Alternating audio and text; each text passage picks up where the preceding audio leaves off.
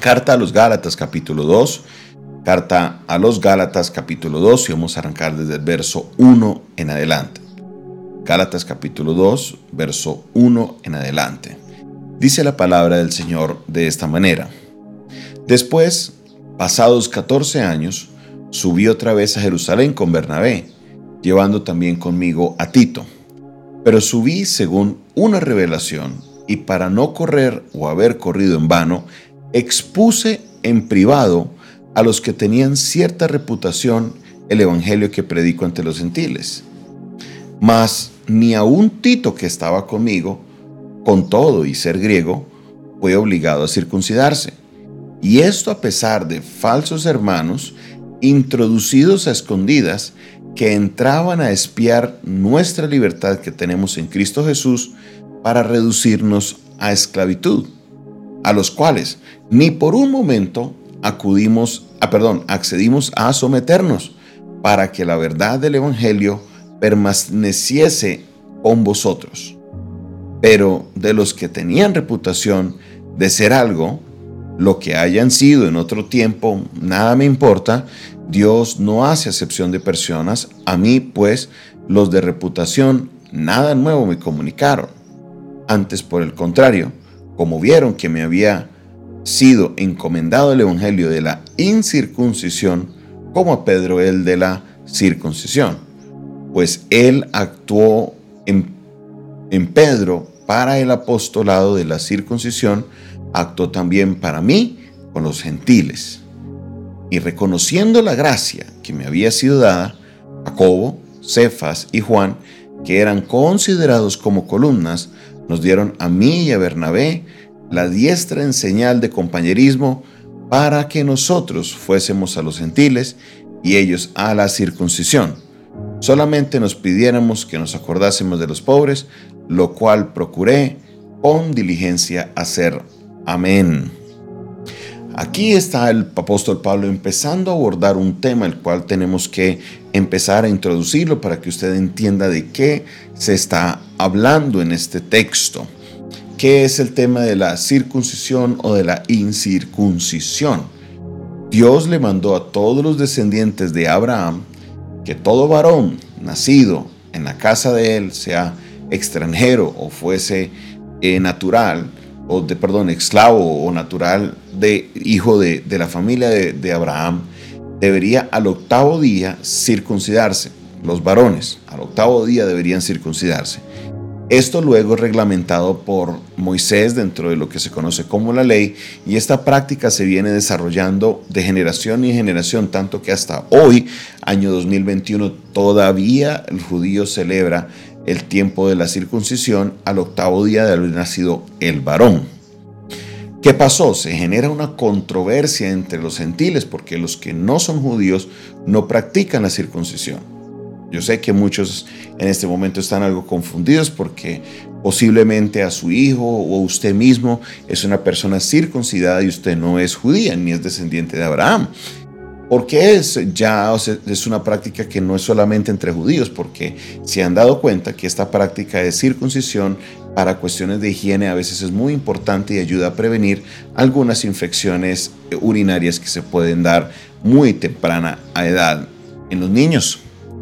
Entonces, ahora el asunto de la circuncisión no se practica solamente en las personas de descendencia judía o árabe en este caso porque son todos los descendientes de Abraham, sino que también es un procedimiento médico que se utiliza en algunos casos especiales o en algunos países es una práctica normal en todos los recién nacidos. Pero en la época de Pablo, aquí donde se está refiriendo esta escena, los únicos que se circuncidaban eran los judíos, esa era su señal. Entonces lo que pasa es que se empieza a generar una controversia, una situación y la pregunta es si se debían las personas que no son judías si se debían circuncidarse. Esta era la, la, gran pregunta. Entonces, aquí nos está narrando que, por ejemplo, Tito llegó a Jerusalén, que iba con Pablo, y fue obligado a ser circuncidado. Y todo esto eh, eh, eh, en, en, pro de, de lograr cumplir unas leyes para agradar a los hombres. Entonces Pablo empieza aquí a sesgarse de los demás apóstoles. No es que no lo reconozca, él lo reconoce y como decíamos anterior, él conocía, eh, eh, conocía, él definitivamente estaba reconociendo la autoridad porque iba y hablaba con Pedro. Ahí dice también que habló con Jacobo, el hermano del Señor, cuando dice, por ejemplo, en el versículo 9, y reconociendo la gracia que me había sido dada, Jacobo, Cefas y Juan, cuando la palabra de Dios aquí nos dice de Cefas, se está refiriendo al apóstol Pedro. Cefas es su nombre hebreo como tal. Pedro es un sobrenombre que Jesús le puso a Pedro. Entonces, tanto Jacobo como Pedro como Juan reconocieron, mire, dice, que eran considerados como columnas, nos dieron a mí y a Bernabé la diestra, o sea, la, hágale pues en señal de compañerismo para que nosotros fuésemos a los gentiles y ellos a la circuncisión. Entonces en este momento ellos dicen, bueno, de aquí para allá entonces ustedes van a ir a predicarle a los judíos.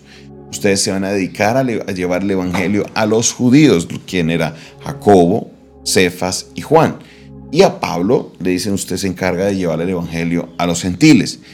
Esto para, como dice el apóstol Pablo, para que se, de alguna manera, Pedro se le encarga el apostolado de la circuncisión y también a Pablo se le da lo que es el Evangelio a los de la incircuncisión. Aquí se está hablando de una escena que aparece en Hechos capítulo 15, donde se logra establecer de que a los gentiles no se les exigiría la circuncisión. ¿Por qué razón? Ya el apóstol Pablo en la carta a los romanos nos lo explica, de que la circuncisión es simplemente una señal exterior de un proceso que hay interior. Y para nosotros los gentiles, los que no somos judíos, la señal de la circuncisión como tal no es válida. Entonces, para muchos casos estaban algunas personas infiltrándose en la iglesia, llevándole el mensaje a los gentiles, en otras palabras, a los que no eran judíos, que se tenían que circuncidar. Entonces, por eso Pablo se fue a Jerusalén y se reunió con Juan, con, y Jacobo, sea, Pedro, Juan y Jacobo, ahí todos hablando y entre todos dicen que dirigidos por el Espíritu Santo llegan a la conclusión de que no es necesario que los cristianos que no son judíos se tengan que circuncidar. Entonces, hasta aquí vamos. Vamos con, este es el punto importante. ¿Qué es lo que ellos le piden? Miren lo que dice el verso 10. Dice, solamente nos pidieron, nos pidieron que nos acordásemos de los pobres, lo cual también procuré con diligencia hacer. Entonces, mire, aquí se encuentra lo que es el reconocimiento de Pedro a las autoridades que había en la iglesia. Jacobo, a Pedro y a Juan. Ellos le piden a Pedro, acuérdense por favor de los pobres, hagan buenas obras, no vayan a dejar las buenas obras solo porque no son circuncisos. No, no, no, no, no. Si van a hacer, si van a hacer así sean incircuncisos, pero son salvos, acuérdense de los pobres. ¿Y qué dice Pablo? Lo cual procuré hacer como con diligencia. Lo cual procuro hacer con diligencia. Pablo está diciendo, yo me hice una recomendación y yo la cumplí. ¿Por qué? Porque él reconocía que estas tres personas eran líderes de la iglesia. Habían otras personas en, esas reuniones que se infiltraban para tratar de, dice el apóstol Pablo, para tratar de llevarlos de nuevo a la esclavitud. ¿A qué esclavitud se refiere? La esclavitud de, de, la ley, de alguna manera que muchas personas vivían bajo, el, bajo ese yugo y para el apóstol Pablo llegar a Cristo era llegar a la libertad.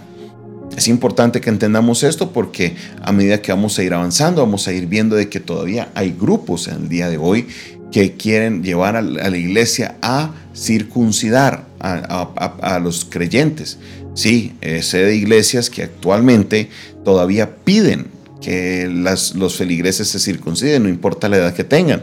Si tienen ocho días de nacido, 10, un año, cinco años, diez años, si tienen 20 años, 50 años, no importa. Si no es circunciso, quieren llevar a que la persona haga su circuncisión porque ellos creen que supuestamente al ser cristiano se adopta todas las tradiciones judías y junto con ella la circuncisión, lo cual de nuevo, según Hechos capítulo 15, no le es solicitada a los, eh, a los gentiles. Es importante que volvamos aquí y observemos cómo el apóstol Pablo tiene esta interpretación, cómo él llega a esta conclusión, porque muchas veces nosotros queremos traer cosas del pasado y quererlas implementar dentro de nuestra vida cristiana. Y Pablo es claro cuando habla de la persona y la obra de Cristo, que hay un antes y un después. Hemos sido hechos libres, libres, libres en el nombre de Jesús. Hay personas que todavía quieren traer, quieren colocar cosas de diferentes lugares. Mire, Cristo nos ha hecho libres. Usted no tiene que seguir ningún ritual, no tiene que someterse a ninguna cosas. Hablaba con, una vez un hermano empresario me decía, pastor, es que eh, me están diciendo que tengo que hacer todos los días en mi negocio regar aceite y regar sal, que porque la Biblia dice que eso hace no sé qué cosas. Y digo, no, mi hermano, no, no, no, no. Eso ya estamos entrando casi en agorerismos, en costumbres que no son cristianas. ¿Para qué echarle sal al negocio? Eso le estamos dando poder a cosas que no son. Y es lo que está sucediendo. Sí, a los judíos, porque ellos son descendientes directos de Abraham, hay una orden para ellos como descendientes. Ahora, si a su hijo lo circuncidaron usted circuncidado por razones médicas, tampoco está malo. El apóstol Pablo no lo está atacándose tampoco, no se sienta mal. Es simplemente aquellas personas que creen que para poder validar su salvación necesitan de un acto externo como la circuncisión, lo cual no es necesario porque para ser salvos necesitamos es a Cristo, Él es quien nos da la salvación y el que creyere y fuere bautizado, éste será salvo. Padre Celestial, en el nombre de Jesús, te doy la gloria y te doy la honra, Señor, por esta enseñanza, esta explicación que tú nos permites compartir en esta hora de la mañana con respecto a la situación de la iglesia en Galacia. Yo te ruego y te pido, Señor, que le des sabiduría a cada uno de mis hermanos para poder comprender esta introducción a esta situación que se venía presentando y que también puedan, Señor, eh, cada vez colocar eh, esto en práctica en caso que vean, Señor, a alguien desviarse por ese camino. Yo te pido y te ruego, Señor, que hagas tu obra en nosotros, que seas tú maravillando nuestra vida, Señor, el día de hoy, que tú nos sorprendas en este día. Recibe la gloria, recibe la honra y recibe toda la alabanza en el nombre de Jesús. Amén, amén y amén. Muchas gracias, mi Señor. Esta fue una producción del Departamento de Comunicaciones del Centro de Fe y Esperanza, la Iglesia de los Altares, un consejo oportuno en un momento de crisis. Se despide de ustedes su pastor y amigo Jonathan Castañeda, quien les invita para que usted se siga conectando con nosotros. Si recibes este audio y quieres saber más de nuestro ministerio, puedes contactarte con nosotros al 316-617-7888. Nuevo 316-617-7888. Dios te bendiga.